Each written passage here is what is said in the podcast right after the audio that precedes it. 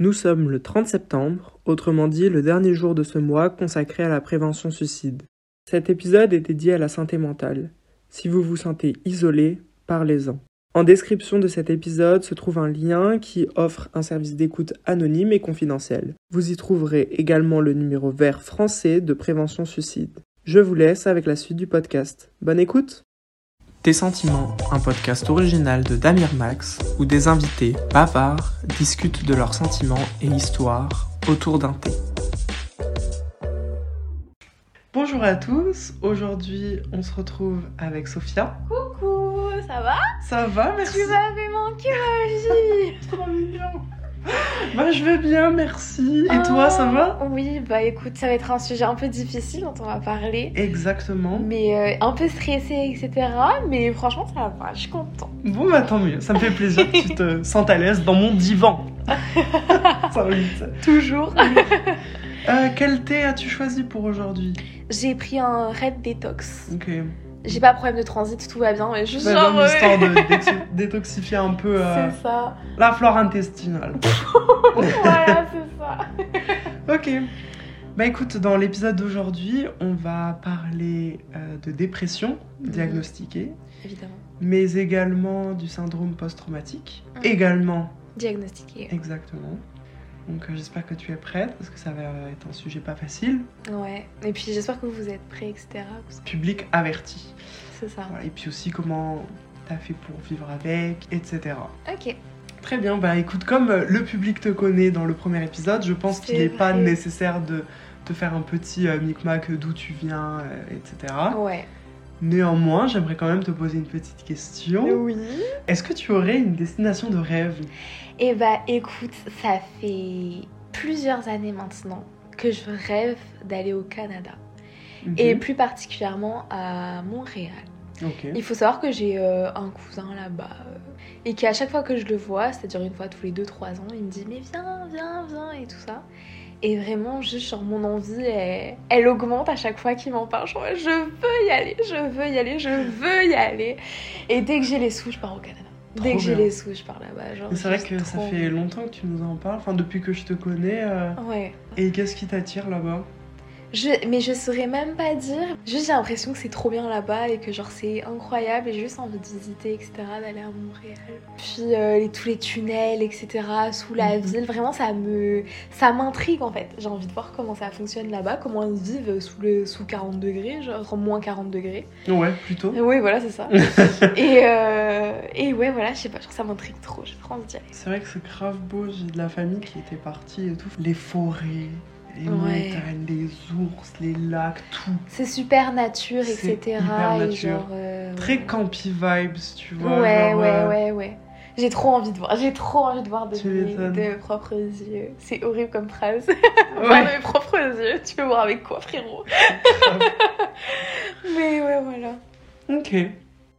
Est-ce que tu aurais une journée parfaite? En termes d'activité, en termes de... En termes d'activité, me lever d'une bonne nuit de sommeil. Déjà, genre, t'as bien, pas forcément tard, mais tu vois, genre, t'as bien dormi. Voir les gens que j'aime, euh, aller prendre un bubble tea, genre, sortir et tout. Et puis le soir, sortir faire la fête.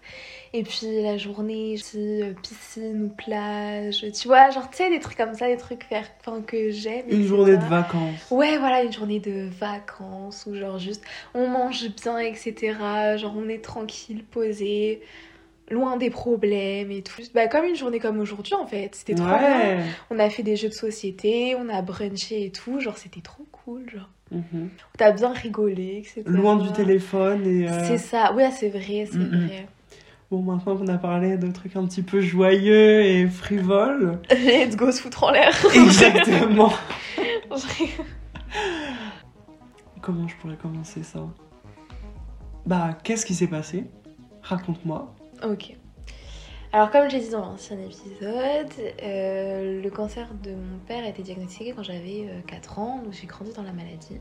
Et ça, ça m'a déjà, j'ai commencé à avoir des, TCA, des crises hyperphagie, tout ça vachement tôt. Et en fait, euh, après le décès de mon père, j'ai commencé à faire euh, des, de plus en plus des crises d'angoisse. Donc euh, je faisais de l'hyperventilation en fait. Moi, mon angoisse, elle se manifeste d'un point de vue euh, respiratoire. Ok. Soit je vais hyperventiler? C'est super impressionnant, mais c'est rien du tout. Enfin, juste genre en mode après, il faut que je me pose, etc. Parce que mon cerveau, il est suroxygéné. Mhm. Soit j'arrête totalement de respirer? Ok. J'ai des souvenirs avec Julie, notamment, qui m'aident à respirer. Parce que juste, genre, ça bloque et j'y arrive pas. Et quand j'angoisse, moi, je vais sentir une, euh, une pression sur mon torse, en Un fait. poids, ouais. Un poids où, en fait, genre, je, je me sens oppressée. Et Mhm. genre, juste, je, je peux pas respirer. C'est pas la boule au ventre, c'est vraiment, genre, au niveau respiratoire. Et dans ces cas-là, qu'est-ce qui te fait te sentir mieux? Qu'est-ce qui t'apaise? Qu'est- Qu'est-ce qui te fait revenir sur les pieds sur terre? Quand je fais de l'hyperventilation, pour me calmer, normal, il faut que, enfin normal, il faut que je respire dans un sac, Ok. que comme ça, genre tu ré, tu un peu. c'est ça. ta Non mais tu respires ton, Ton, en- ton CO2. c'est ça, tu respires ton Mm. CO2 et du coup genre bref voilà. Sinon, euh, quand je respire plus, il faut que je sois avec une personne avec qui je me sente bien et juste qu'elle me rassure, etc. et tout ça. J'ai besoin d'être beaucoup rassurée du coup parce que je fais beaucoup d'angoisse. Du coup, j'ai besoin d'être constamment rassurée sur plein de choses. hein. J'ai aussi une peur de l'abandon. Et du coup, sur des petits trucs qui peuvent paraître nuls, genre moi, ça, ça, ça m'angoisse et ça me met mal. Et du coup, je peux partir genre euh, au quart de tour, soit en colère, soit en angoisse, à cause genre d'un truc un peu minime, tu vois. Et t'as un petit exemple? J'ai un exemple récent. Vous avez fait un biril avec Célia où vous étiez en FaceTime avec euh, Léo. Donc un. C'est euh, bah, c'est une photo euh, chaque jour sur une application qui s'appelle Biril. En mode ah on montre la vraie vie, c'est pas Instagram, il n'y a pas d'effet, etc. Genre, et tu partages ça avec tes amis. Et moi je vois un- du coup le Biril de Célia où il y a Maxime et Célia qui sont ensemble, soit. Et euh, j'étais dans le sud de toute façon. Et ils sont en FaceTime avec Léo. Et dessus, Célia, elle avait marqué euh, famille avec un cœur. Photo. Non, repas de famille. Un repas de famille. Parce qu'on mangeait un- ensemble. Avec un cœur jaune. Et moi, j'ai vu ça et je me suis, j'ai eu un sentiment d'exclusion super fort. Parce que je me suis dit, ils m'ont pas appelé, ils m'ont pas prévenu. Et ça m'a fait juste super mal. Et j'étais super blessée et super en colère. Et il nous a fallu bien une demi-heure, une bonne demi-heure, trois quarts d'heure avec Maxime et Célia pour euh, que je comprenne que c'était pas que c'était pas parce qu'ils m'aimaient pas et que c'était pas contre moi et que c'était juste genre que c'était quelque chose qui a été fait sur l'instant et que juste ils avaient pas pensé. Une demi-heure d'appel. Ouais, une Mhm. demi-heure d'appel où genre vraiment ils étaient en mode genre euh, T'inquiète en fait. C'était t'inquiète, genre pas. en mode euh, voilà. Mais ça a mis du temps et il a fallu que je redescende etc parce que j'étais vraiment euh, j'étais vraiment super mal quoi à cause de ça. Donc euh, ouais voilà un petit exemple. Et donc, euh, ouais, ça peut être pris comme une sorte de crise de jalousie ou de nerfs ou quoi, mais en Ouais. fait, c'est un peu plus profond que ça pour toi. Ouais, voilà, c'est ça. Pour moi, genre, c'est vraiment, je me suis sentie genre exclue, abandonnée, Abandonné, etc. ouais. Je me suis dit, genre, euh, on a un groupe de quatre potes, ils sont en train de faire un truc à trois, ils m'ont exclue. En plus de ça, genre, ils l'affichent sur les réseaux, Mhm. et genre, ils sont en mode genre famille, etc. C'était trop pour C'était trop pour toi et inattendu surtout. Ouais, voilà, c'est ça. Genre, j'ai vu ça, j'ai fait waouh, genre, vraiment, je me suis pris une claque dans la gueule, genre. Mhm. Ça m'a fait trop mal. Et après, tout est redevenu normal grâce oui, à la tout va communication. bien. La communication, c'est super important pour moi. Enfin, du coup, super important pour moi parce que sinon, genre, j'aurais pu euh, limite euh, couper les ponts avec eux juste pour une histoire comme ça. Genre, tellement, Très violent. Tellement euh, je suis sur les nerfs. Décembre 2012, décès de mon père. J'avais 10 ans. Ça allait pas du tout. Passé mes récréations à pleurer. J'étais toute seule dans un escalier, vraiment en colimaçon. Vraiment, ça faisait, ça faisait pitié. Et je pleurais et je faisais des crises d'angoisse. Du coup, on me ramenait chez moi parce que j'habitais à côté. Tout le collège, ça a été comme ça. T'es retourné euh, en cours euh, combien de temps après euh, le décès de ton père? Bah, en fait, c'était pendant les vacances. Ah, ok. Du coup, j'y suis retournée direct après, parce que c'était pendant les vacances Ouais. de Noël. Du coup, j'y suis retournée direct après. Et en fait, euh, il faut savoir qu'au début, je voulais pas en parler, mais ça s'est su. Et du coup, j'ai fait une annonce devant toute la classe. Toi? Et j'ai été incapable de parler. Et du coup, c'était une de mes potes de l'époque, Suzy, qui avait parlé à ma place, qui avait dit euh, machin, Devant toute la classe devant toute la classe. Et moi, juste, j'étais Wow. genre en mode yeux baissés, etc. Du coup, il y a deux, trois personnes qui étaient venues me voir en mode genre. Si t'as envie de parler et tout, non, non, je suis là et tout. C'était cute. Enfin, surtout Mhm. de personnes genre inattendues, tu vois. Mhm. C'est mignon, mais en fait, je me suis renfermée sur moi-même et, Et vraiment au collège, genre c'était une collège-lycée, en fait, euh, j'avais des potes, mais genre en mode très très peu parce que j'arrivais pas à sociabiliser en fait. C'est pas ce qui a déclenché ça. Trigger warning, TCA. Quatrième, troisième, je mangeais plus. Euh, le matin, je mangeais pas. Le midi à la cantine, je mettais ça sur le coude, c'était pas bon, mais je mangeais du pain et du fromage. Le soir, je mangeais à peine. Du coup, je faisais bah, malaise sur malaise sur malaise, etc. Et il y avait une euh, des hum, pionnes qui a dit euh, Sophia, euh, tu ferais pas de l'anorexie? Et j'en ai parlé à ma mère. Et comme j'étais assez forte, enfin, genre en surpoids, ma mère, elle a rigolé en mode genre, mais non, tu peux faire de l'anorexie, hahaha. Alors que bah, genre l'anorexie, c'est pas forcément avoir la peau sur les os. Et t'en as pensé quoi de un peu ce diagnostic tout tout fait, tout prêt, tout de bah, j'étais, et- j'étais dans mon. En fait, j'avais le même avis que ma mère. J'étais en mode, mais non, euh, c'est pas possible. ouais. En fait, genre, pour moi, l'anorexie, il fallait que ce soit euh, euh, volontaire, entre guillemets. Moi, j'avais pas l'impression de contrôler non Mhm. plus. Juste, genre, j'avais pas faim, je mangeais pas, tu vois. Puis, je maigrissais, du coup, j'étais contente. Parce que je perds du poids, donc j'étais contente et tout. Nanani. Ouais, au départ, ça part d'une petite impression euh, comme ça. Ouais, voilà, c'est ça. Et après, genre, j'étais satisfaite et du coup, Mhm. bah, genre, je gardais, euh, je gardais mon alimentation comme ça, La sachant que, je cadence, faisais, euh. sachant que je faisais énormément de sport. Ouais. Super dangereux. Tu hein. faisais quoi comme sport? Je faisais de la natation synchronisée et je pense que je j'avais bien 2-3 entraînements par semaine. Donc je nageais bien 6 heures par semaine, tu vois. Ok, c'est énorme. C'est énorme. Et voilà, du coup, on m'a désinscrit de la cantine. Donc Ah j'ai ouais? commencé, oui. Parce que je disais que c'était parce que c'est pas bon. Du coup, euh, je mangeais chez moi le midi, donc ça m'a encore plus euh, renfermée sur moi-même en fait.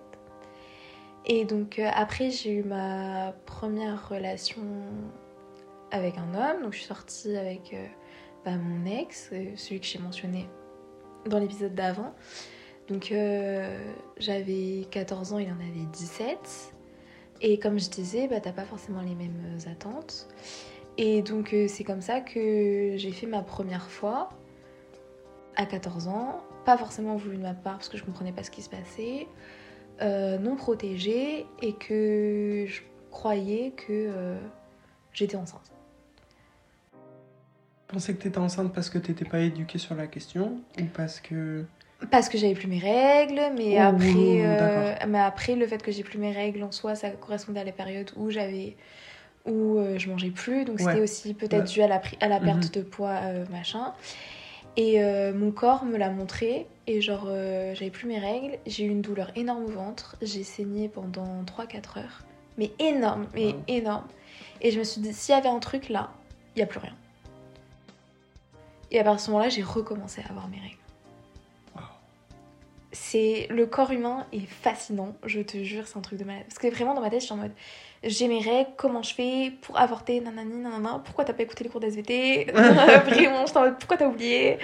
Bref, et puis il y avait la honte, etc. Mm. Donc, a Et surtout, c'est jeune C'était, je rentrais en seconde. Waouh.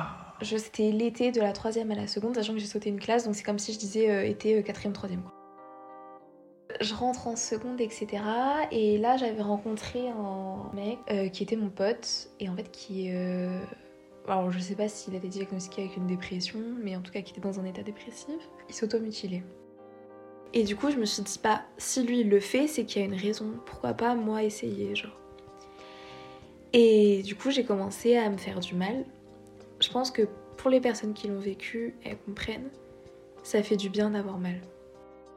Ça matérialise ta douleur interne. Tu te Genre ta douleur morale, elle devient physique. Mhm. Et genre du coup tu te dis bah c'est du enfin genre pas c'est du concret mais genre de genre c'est valide que j'ai mal là parce que j'ai mal physiquement, tu vois. Mhm. Et Tu transposes ta ça, douleur que tu ne peux pas ça. extérioriser. C'est ça. Et j'ai vite euh, j'ai vite arrêté. Et c'était quelle forme, si tu veux bien en parler? Je prenais une lame de rasoir et, et je me je me taillais un peu quoi, mais ça a jamais été super profond, T'as n'a jamais eu de été cicatrice J'ai me- non, j'ai pas de cicatrice. Genre vraiment Tant mieux. c'était juste euh, pour avoir mal sur le cou et c'était pas forcément pour- enfin genre je je pense que j'avais peur aussi de me faire trop de mal. Ça a duré combien de temps? Je pense que ça a duré quelques mois. Et en fait euh, il y a une fois où j'ai saigné soit.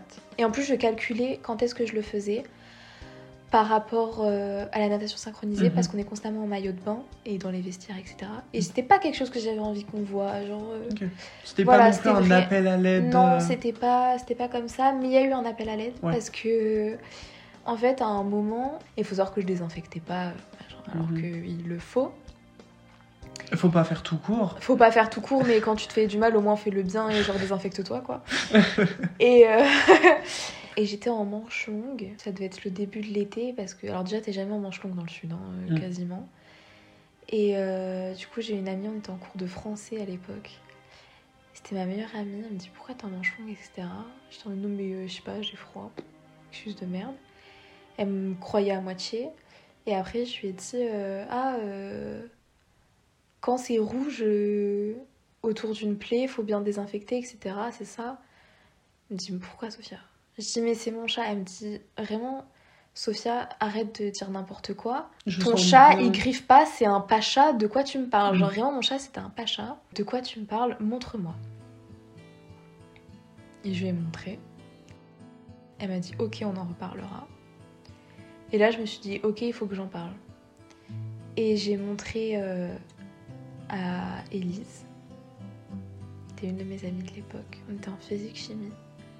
Je lui ai montré, j'ai dit, j'ai- en fait, je veux t'en parler, mais je veux pas que ça te fasse de la peine, mais il faut que je t'en parle. Et j'ai juste montré mon bras. Et elle s'est mise à pleurer. Et c'est à partir de ce moment-là où je me suis dit, faut que tu te fasses aider, genre tu fais de la merde. J'en ai parlé à ma mère, qui a eu une réaction le soir même, c'était tout la même journée. Et euh, ma mère, elle a eu une réaction à côté de la plaque, comme d'habitude. Et elle m'a dit, genre, euh, comme quoi c'était lâche, euh, c'est quoi la prochaine étape Le suicide? C'est égoïste, machin. Voilà. Donc sur ça, j'ai arrêté. Euh, mais ça m'arrive euh, encore de me faire du mal. Pas avec des lames ou quoi, mais juste je vais me griffer. D'ailleurs, un exemple, mon tatouage de figue, je sais pas si t'as vu, mais il y a un endroit où j'ai une cicatrice Oui, dessus. oui.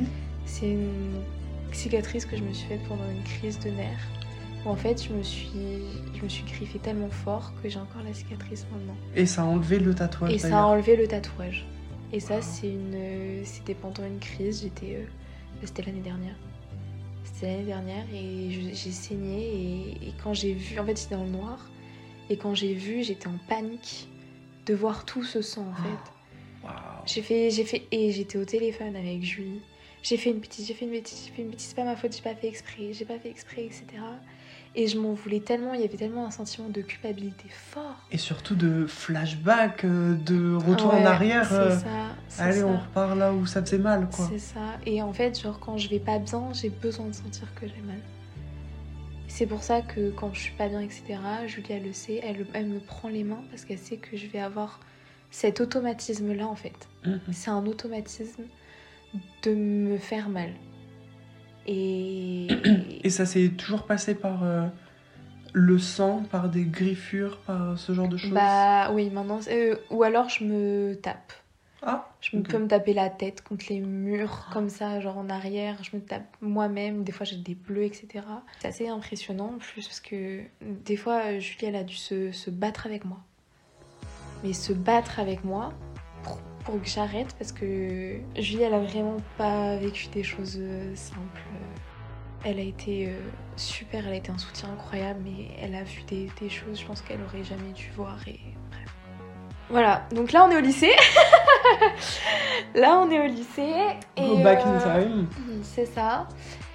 Et donc euh, j'enchaîne, euh, donc je m'hypersexualise. Donc il faut savoir que c'est un comportement, c'était dangereux. C'était c'était un comportement autodestructeur. Parce qu'il faut savoir que j'envoyais des photos de moi à des inconnus, machin. Ah, des inconnus. Ah oui. Même fait- pas des gars du lycée. Non, j'ai fait énormément de conneries par rapport à ça. Vraiment, comportement autodestructeur, etc. Mais ça allait, bon, entre guillemets. Genre, j'avais ma petite vie, etc. Euh, j'avais mes potes et tout. Mais j'avais quand même ce comportement autodestructeur. J'étais quand même assez mal de manière générale. Et euh, j'avais toujours mes TCA, je me suis jamais fait vomir. Je contrôlais ma, ma nourriture. Euh, c'était pas au niveau des aliments, c'est au niveau de la quantité. Pour moi, ce qui importait, c'était pas forcément le poids euh, numérique, mais de comment je comment j'ai l'air. Tu vois, est-ce que je look skinny Dans l'apparence Ouais. Ok. Genre physiquement, comment je suis, comment mes hanches sont, est-ce que mon ventre est plein Tu vois, genre c'est des trucs comme ça qui pour moi qui importent et qui importent encore, qui importaient et qui importent encore euh, maintenant. Juin 2019, j'ai mon agression. C'est là où le vrai cauchemar commence. Je pense que depuis les bonnes nuits de sommeil que j'ai passées, ça a été pendant les trois semaines où j'ai été à Glasgow. Sinon, c'est juste genre des cauchemars ou des nuits très courtes. Euh, Et à Glasgow, c'était il y a pas si longtemps. Non, c'était en mars 2022.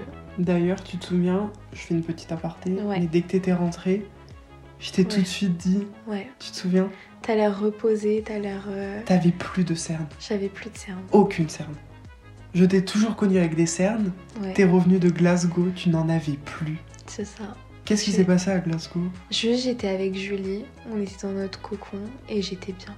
Mais les autres fois, t'étais avec Julie aussi. Ouais, mais on n'habitait pas ensemble. Enfin, genre là, pas on était. votre propre. C'est ça, là c'était notre truc à nous, c'était un truc euh, genre on n'était pas chez elle, on n'était pas chez moi, on était dans notre truc à nous. Ok. Et genre c'était pendant trois semaines et genre juste... euh, Et j'ai rien fait de... Genre je me suis vraiment reposée quoi. Il n'y avait rien qui pouvait te rappeler quelque chose d'anxiogène, mais C'est qu'il y avait tout à créer là-bas en C'est fait. ça, c'est ça. Ouais. Et j'étais juste, euh, j'étais juste trop bien quoi. Été 2019 se passe très difficilement. Je perds bien euh, 10-15 kilos Mhm. parce que j'arrive plus à manger. Tout simplement, je, je suis incapable de manger. Dans les jours qu'on suivit l'agression? Mais pendant tout. C'est avec Julie où j'ai recommencé à manger, mais avant, je mangeais plus. J'ai pas. Pendant. Je pense pendant bien. euh, Bien six mois, je mangeais pas en fait. Et t'as eu la conscience que c'était dû à l'agression? Oui, j'ai vu Ouais. là quand même la différence, etc. Euh, le fait que j'arrive pas à dormir, j'arrivais plus à sortir, j'arrivais plus à me regarder dans la glace, je me sentais sale constamment. Euh, C'était très très très très très difficile, très très difficile. Même le fait qu'on me touche, c'était très très difficile. T'étais sensible à ce niveau-là? Ah oui, oui. Mais à plein de niveaux, je... j'étais super. euh, Bah, déjà, j'étais irritable, mais c'est normal parce Mhm. que, genre, tu manges pas, tu dors pas. Donc, j'étais irritable.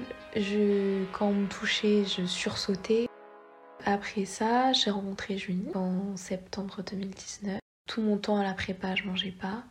Et en fait, c'était c'était trop anxiogène pour moi. Je faisais des crises de panique en permanence. J'arrivais plus à aller en cours. Euh, du coup, je suis partie de la prépa. Je suis juste partie, c'était devenu trop difficile. Mais en même temps, je voulais pas aller chez moi parce que chez moi, j'étais pas bien et je me sens pas à ma place. Pourquoi tu te sentais pas à ta place? Encore maintenant, parce que il y a mon beau-père avec qui c'est compliqué. Il y a ma mère qui a super mal réagi. euh, Enfin, genre qui a pas réagi comme je l'attendais par rapport à mon agression. Genre, je lui ai dit, elle m'a dit euh, T'aurais dû m'en parler avant. Euh, je savais qu'il fallait pas que tu, que tu y ailles. Tu veux une glace. Pardon? Alors que sachant que c'était le vendredi soir et j'en ai parlé le dimanche soir. Et qu'il y a des femmes qui mettent des années à en parler. Qu'est-ce qui t'a poussé à en parler directement après deux jours? Euh, ma pote de l'époque. Euh, je lui ai envoyé un message, j'ai dit mais en fait je voulais pas. Et elle m'a dit tu m'en dis pas plus au commissariat. Et j'ai dit ok, elle m'a dit par contre t'es mineur, il va falloir que t'en parles à ta mère. Ok, ouais. Et elle m'a traînée au commissariat. Après ça, du coup, je suis allée au... à la brigade des mineurs. Et, euh, et ce qui s'est passé là-bas, c'est que ça a été classé sans suite. Direct. Directement Direct. Parce que si ça parle contre la mienne. Parce que le rapport des gyné- du gynéco euh, ne plaidait pas en ma faveur parce qu'il n'y avait pas de lésion. Bref. Super. Et comment tu t'es sentie euh, Je l'ai appris euh, il y a même pas un mois que ça a été classé sans suite. Parce que ma mère pensait que c'était mieux de pas m'en parler. Après, d'un côté, je me dis que j'aurais pas Elle eu... le savait pendant Oui. tout ce temps. Ah, mais on a juste pas parlé. Oui, pendant plus... Bah oui, trois ans. Trois ans. Et pendant tout ce temps, t'espérais, enfin tu... Je savais. Enfin. En fait, d'un côté, je me disais. euh, j'ai pas la force pour un procès. Hmm, ouais. J'ai pas la force. Euh, mais ça peut pas rester comme ça. Mais j'ai pas la force. D'un côté, je me disais je pouvais pas le faire. Et d'un autre, je me disais il faut le faire. C'est pas juste, mais c'est comme ça. C'est comme ça. Est-ce que ça a nourri ta volonté de faire du droit pénal? Parce que je sais que c'est une matière que tu portes euh, haut dans ton cœur. Euh, j'ai toujours eu un attrait pour le droit pénal. Toujours, toujours? Toujours eu, oui, oui, vraiment toujours eu. Mais je pense que le fait de conscientiser toutes ces violences m'a renforcée dans ma volonté de. Ok. J'ai une notion de justice qui est très très forte en moi. Et d'injustice aussi. Ouais, ouais, de justice et d'injustice, parce que j'ai vécu beaucoup d'injustice dans ma vie. Et, euh, et je veux pas que les gens vivent la même chose que moi en fait. Donc euh, après ça, confinement. Alors pour mon état mental, ça a été encore euh, pire. Euh, T'étais confinée où? à Antibes, Avec ta mère avec ma mère. J'étais pas avec Julie, j'étais pas. Voilà, donc euh, bon, compliqué. Là, c'était cette année-là. Ouais. On me diagnostique, donc un an après, on me diagnostique avec un syndrome post-traumatique. Donc en juin 2020 C'est ça, oui, dans l'été été Ouais. 2020. Syndrome post-traumatique plus dépression. Euh, parce qu'avant, on n'avait pas posé le mot dépression dessus. J'avais vu une psychiatre déjà qui m'avait mis sous antidépresseur et sous anxiolytique. Euh, mais elle n'avait pas posé le mot dépression dessus. Enfin, elle me l'avait pas dit en fait, elle n'avait pas verbalisé. Et à quelle dose tu prenais ces... Bon, c'est une fois par jour, c'est un médicament une fois par jour. Je prenais du Zoloft et du Prazépam. Mais ça, ça, en fait, le problème, c'est que les effets secondaires, c'était mes symptômes, donc euh, ça marchait pas. Donc euh, voilà, donc là j'ai vu le docteur Palazzolo qui m'a dit bah un... t'es en cas d'école. Il m'a dit clairement, t'es en Ok. cas d'école, euh, syndrome post-traumatique. Je dis ok, super. Donc euh, perte de la réalité, perte de notion du temps, dépersonnalisation, déréalisation. Si tu veux, je t'explique toutes ces Explique- notions. Explique-nous tout. Dépersonnalisation, ça va être le fait de plus reconnaître. Regarde dans le miroir et tu te dis je sais que c'est moi, mais c'est pas moi. Genre ton esprit se détache de ton enveloppe corporelle. Genre vraiment tu te regardes et tu te dis mais euh, ok. Enfin genre tu pourrais mettre un autre visage à la place et on te dit c'est toi, t'es en mode ok genre. Et la déréalisation, ça va se caractériser par euh, une perte de notion du temps et de notion de réalité. Ça veut dire que je fais des rêves où je pense que c'est arrivé dans la vraie vie. Et inversement, les trucs qui sont arrivés dans la vraie vie, je vais avoir l'impression que c'était dans mes rêves. J'ai aucune notion euh, d'impact, euh, d'action. Ça veut dire que pour moi, les, comme dans un rêve, tu vois, les choses elles peuvent être refaites et il n'y a aucun souci, et il suffit genre juste d'effacer, genre on oublie et machin. Alors que bah pas du tout, tu vois. Ça a des impacts? Ça a des impacts forcément sur les personnes, euh, enfin voilà, genre sur les vies et tout ça, mais Ça t'est arrivé de dire un truc euh, pas un peu trop vite, mais avec un impact, de pas t'en souvenir bah euh, notamment, euh, bah notamment mes, mes réactions super violentes, tu vois.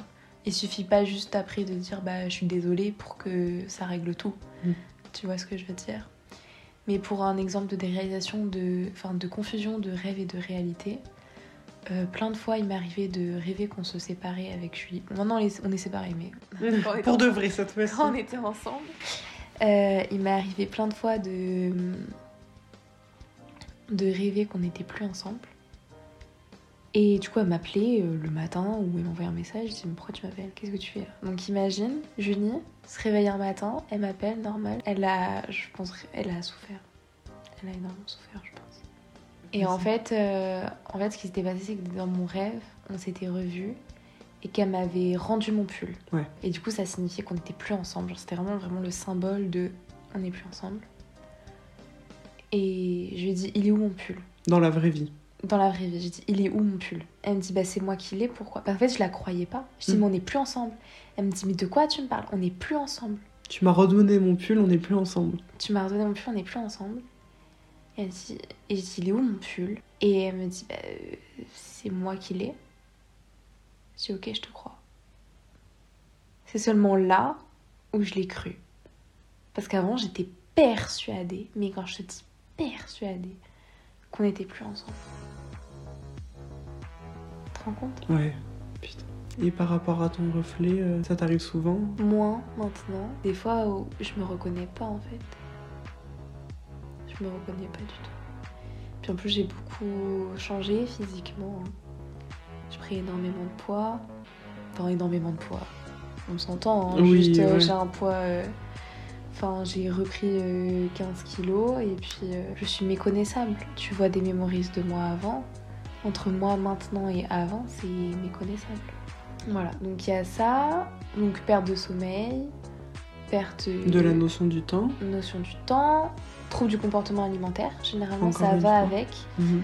parce que t'es dans un cercle vicieux. Quand t'es en dépression, tout est insurmontable. Tout est difficile. Tout est difficile à faire. Et vous l'avez, enfin vous m'avez vu le vivre sans, enfin voilà, mais genre vous saviez que je restais chez moi, vous savez pas ce qui se passait là-bas. Donc tout la- toute l'année dernière toute l'année dernière et même euh, et même quand j'étais à la guillotière Mhm. la guillotière parce que genre j'étais incapable de me faire à manger. Donc je mangeais euh, je commandais Uber Eats tout le temps. Je sais pas si tu te souviens. Mhm. je commandais tout le temps tout le temps. J'avais pas de sous mais je commandais parce que sinon je mangeais pas en fait. Je mangeais pas pendant deux jours. Et après je me faisais une commande. Je mangeais pas pendant deux jours je me faisais une commande. Et c'était comme ça que je me nourrissais. Parce que c'était insurmontable parce que c'était difficile pour moi. Du coup l'année dernière j'étais dans une grotte en fait. J'étais dans ma grotte j'étais dans le noir en permanence je regardais des séries et tout et en fait juste parce que où je faisais rien parce que j'arrivais pas à faire quelque chose euh, pour moi, se nourrir, aller aux toilettes, se doucher, se, se laver les dents, c'était des épreuves quotidiennes. Des fois où je me lavais pas pendant des jours et que je me lavais parce que je savais que je voyais quelqu'un. Mais sinon, c'était impossible pour moi. Julie, elle, elle était là et, et elle me forçait, et au téléphone, etc., elle me forçait à aller aux toilettes. Mais sinon, j'y allais pas. Elle me forçait à me dire maman tu te changes parce que je me changeais pas. Et de l'autre côté, vous, vous voyez quoi Euh, Sophia qui fait des filtres euh, Snapchat Snapchat, euh, sur Insta, etc. Genre euh, qui envoie des TikTok, qui réagit, qui rigolote, etc. Mais de l'autre, j'étais j'étais au bout quoi. J'en pouvais plus. Et mes seules sorties, c'était pour euh, acheter des cornflakes ou des trucs comme ça. J'étais en pyjama et en pyjama ou habillée d'il y a trois jours. Euh, Je Mhm. me refaisais une queue de cheval en deux spies. Et juste, euh, voilà, et c'était quand j'avais vraiment super faim, quoi. Et ça a été ça euh, toute l'année dernière. Et là, je me suis dit, je peux plus, je peux plus être toute seule. Je, je peux pas me gérer toute seule. C'est trop difficile. Je me suis dit qu'il fallait que je fasse une coloc, que c'était la meilleure chose pour moi. Et que ça allait me remonter vers le haut, etc. Donc là, maintenant, je suis en coloc avec euh, Léa. Mais tu vois, elle arrive dans 10 jours et. Tu vois, pendant 10 jours, je sais pas comment je vais faire. quoi. J'ai peur de retomber là-dedans. Et pendant cette période-là, en fait, euh, je me disais à quoi ça sert. Je, pourquoi euh, c'est mieux si c'est mieux si je suis plus là en fait. Et après, je me disais non mais et à Julie, tu peux pas lui faire ça. Et du coup, à partir du moment où c'est plus on n'était plus ensemble, je me suis dit j'ai plus aucune raison de rester. C'était devenu ma raison de vivre en fait. Genre je donnais tout pour elle, tout, tout ce que j'avais, je lui donnais. Mais c'était malsain, je pense. Mais je lui donnais tout, tout ce que j'avais, je lui donnais. tout mon amour, tout ce que, toute l'énergie que j'avais, j'ai donné. Et, euh, et ouais, notre séparation, euh, en fait, j'avais. J'avais plus personne pour qui me battre, tu vois. Et du coup, je me suis dit.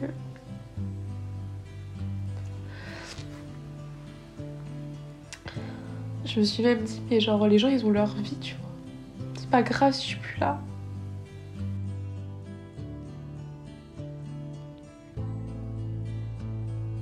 Et il faut savoir que ça a été un point où j'avais une date, j'avais un plan et que, et que j'avais tout calculé. J'avais tout calculé. euh, savoir, je monte une dernière fois à Lyon, je leur dis au revoir. Euh, J'ai l'anniversaire de ma pote ce jour-là, je fais ça le lendemain. Comme ça, elle m'aura vu une dernière fois.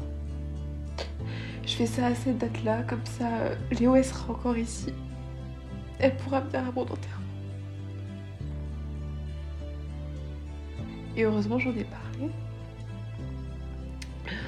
J'en ai parlé à Julie, j'en ai parlé à Léa, ma meilleure amie, ma coloc. Et Léa, m'a foutu à l'hôpital. Et à l'hôpital, ils ont dit bon, bah, c'est simple. Soit tu prends un traitement et genre machin, soit on t'enterre. Et je dis hors de question qu'on m'interne, bah, je vais pas rester dans le sud. Bah, je remonte à Lyon, j'ai pas dit à Lyon. je suis pas. hors de question qu'on m'interne. Et du coup, ma mère, elle a voulu, euh, elle a voulu m'interner, euh, limite de force, à la Foutonne. Donc je vous avais fait des audios disant. J'avais écrit aussi. Je ne veux pas être la Foutonne. Ouais, tu nous avais envoyé des audios pour qu'on ait des preuves que c'était de force et tout. Faut que vous appeliez les flics. Je crois qu'ils sont encore enregistrés dans la conversation. hein. Donc voilà. Mais maintenant ça va mieux. Maintenant j'ai un traitement. Comment t'as fait pour sortir euh, Enfin, du coup, qu'est-ce que t'as fait? T'as dû suivre un traitement? J'ai un traitement et puis, euh, puis Léa elle m'a elle m'a un peu convaincue.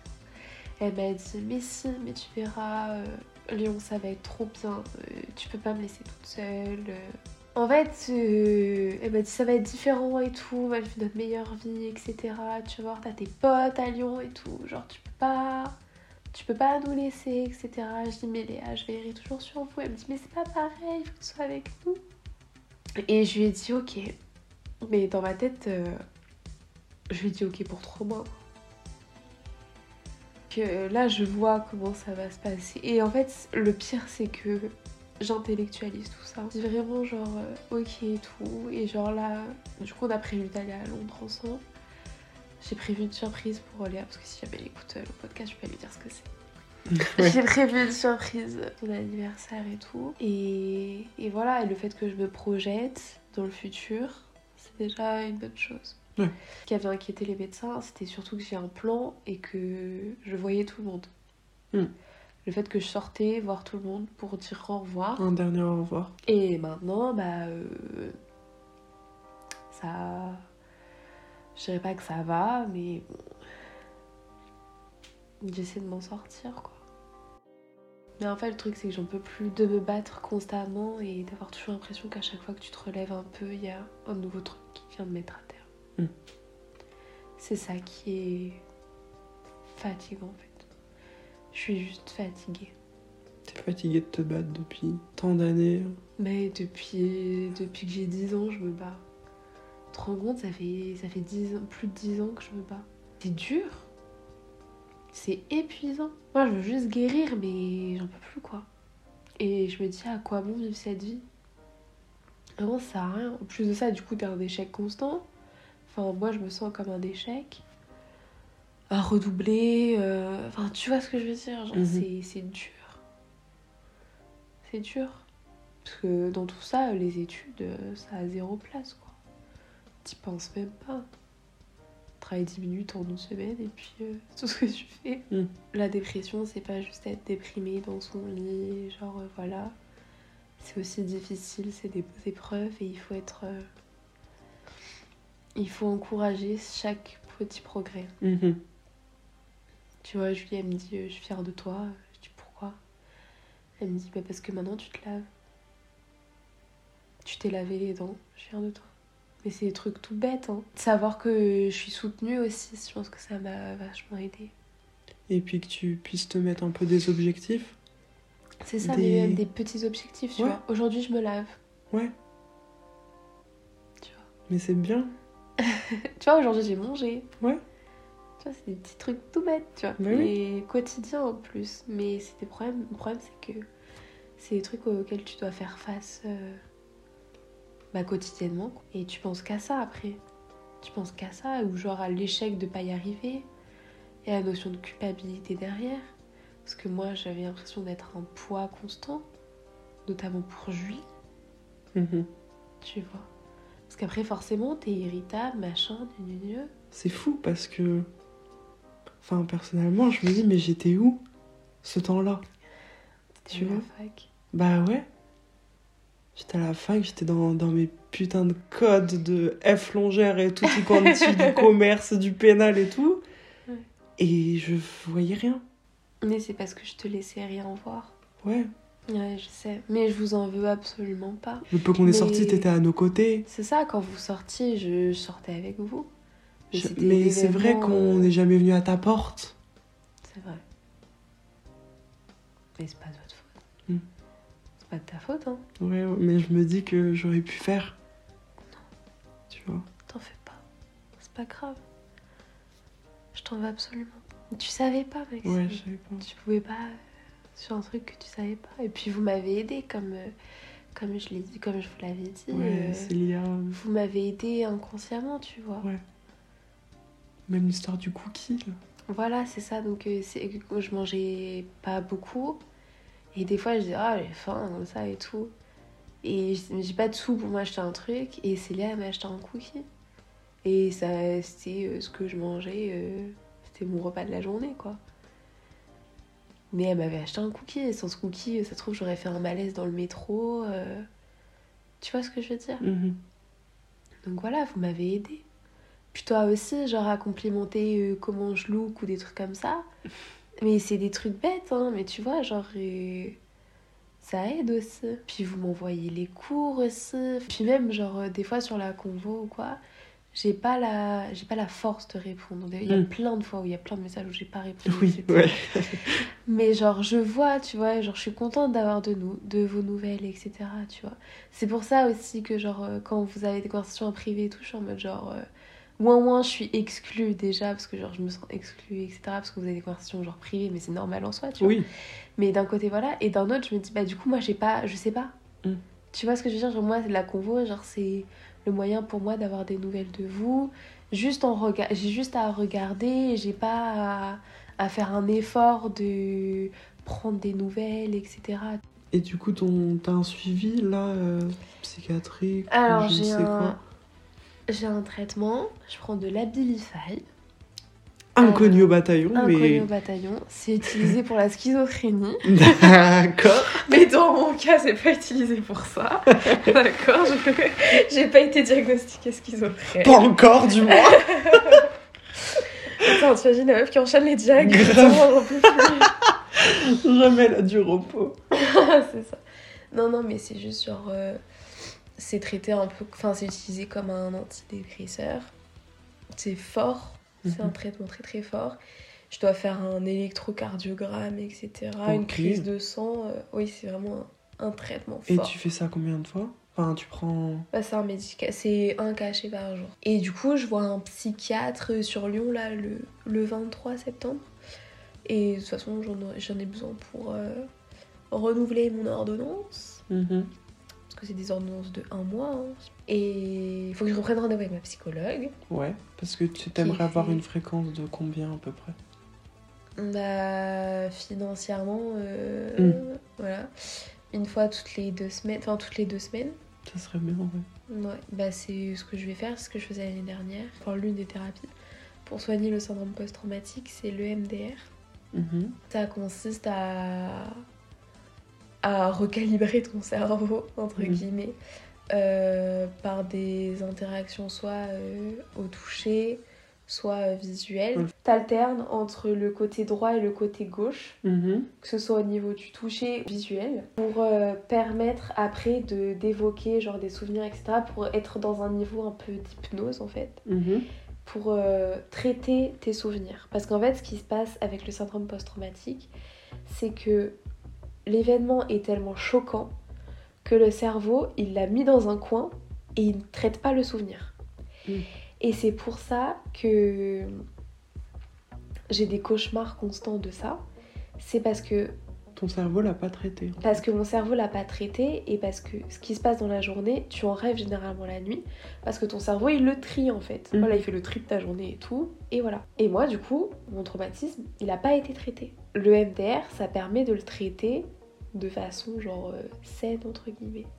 Pour recalibrer mon cerveau et que le souvenir il soit traité et que ce soit en mode genre un souvenir, tu vois. Donc c'est pas nécessairement le fait de revivre?